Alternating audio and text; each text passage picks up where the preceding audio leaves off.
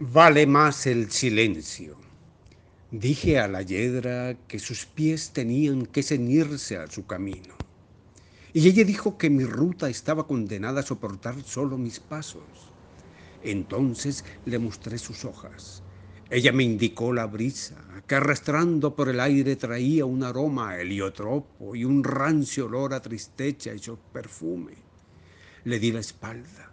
Se colgaron mis ojos del paisaje, de las torres de tierra que labró la erosión. Los estoraques, callados, parecían estar muertos, pero una voz, casi imposible, reptaba en el abismo y silbaba contoneándose en meandros verosímiles. Había rostros dibujados en las grietas, en todas las columnas terrosas. Había sed en las rocas y una soledad también sedienta que no dejaba mirar bien los caminos.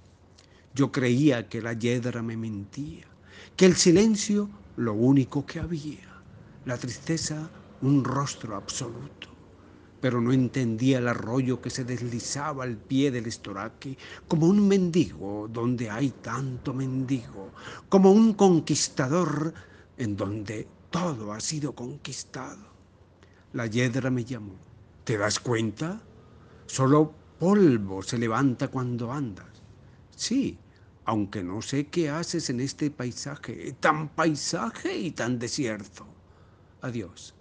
Te dejo el perfume del heliotropo y lo triste. Adiós. Vale más el silencio.